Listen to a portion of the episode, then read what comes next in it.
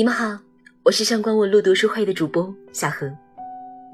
今天为大家带来的是周国平的《独处也是一种能力，并非任何人都具备》。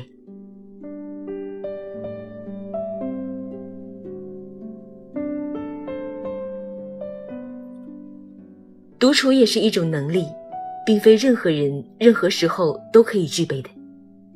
具备这种能力，并不意味着不再感到寂寞。而是在于安于寂寞，并使之具有生产力。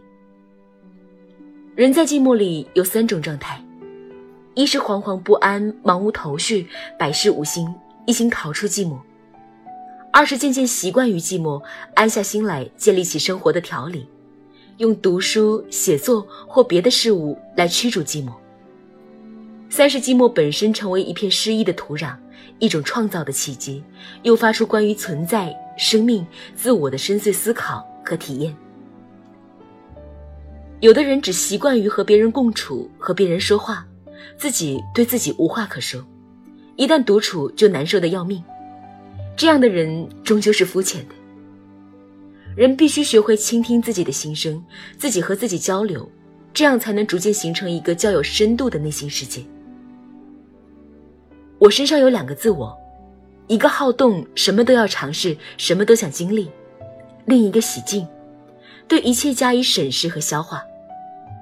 这另一个自我，仿佛是他把我派遣到人世间活动，同时又始终关切地把我置于他的视野之内，随时准备把我召回他的身边。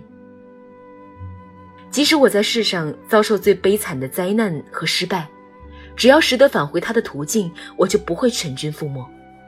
他是我的守护神，为我守护着一个永远的家园，使我不至无家可归。在我们每个人身上，除了外在的自我之外，都还有一个内在的精神性的自我。可惜的是，很多人的这个内在的自我始终是昏睡着的，甚至是发育不良的。为了让内在的自我能够健康的成长，你必须给他以足够的营养。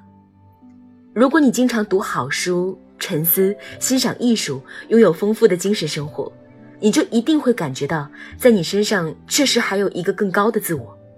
这个自我是你的人生路上的坚贞不渝的精神密友。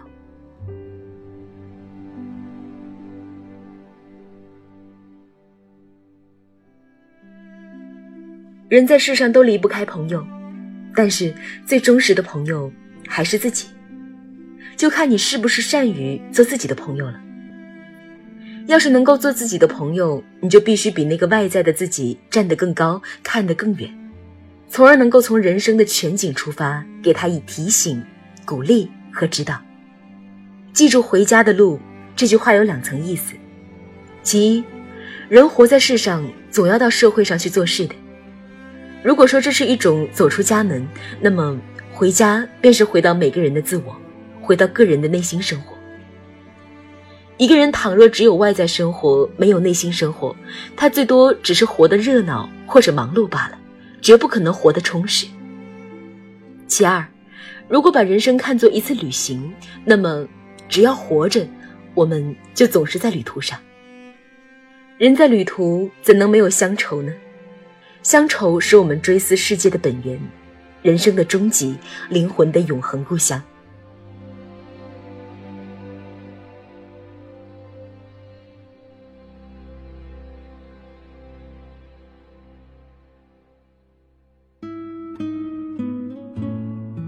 总括起来，记住回家的路就是，记住从社会到自我的路，记住从世界回到上帝的路。人当然不能不活在社会上和世界里，但是时时记起回家的路，便可以保持清醒，不在社会的纷争和世界的喧嚣里沉沦。真正成为自己可不是一件容易的事儿。世上有很多人，你可以说他是随便什么东西，例如是一种职业、一种身份、一个角色，唯独不是他自己。如果一个人总是按照别人的意见生活，没有自己的独立思考，总是为外在的事物忙碌，没有自己的内心生活，那么说他不是他自己，就一点也没有冤枉他，因为确确实实从他的头脑到他的心灵，你在其中已经找不到丝毫真正属于他自己的东西了。他只是别人的一个影子和事物的一架机器罢了。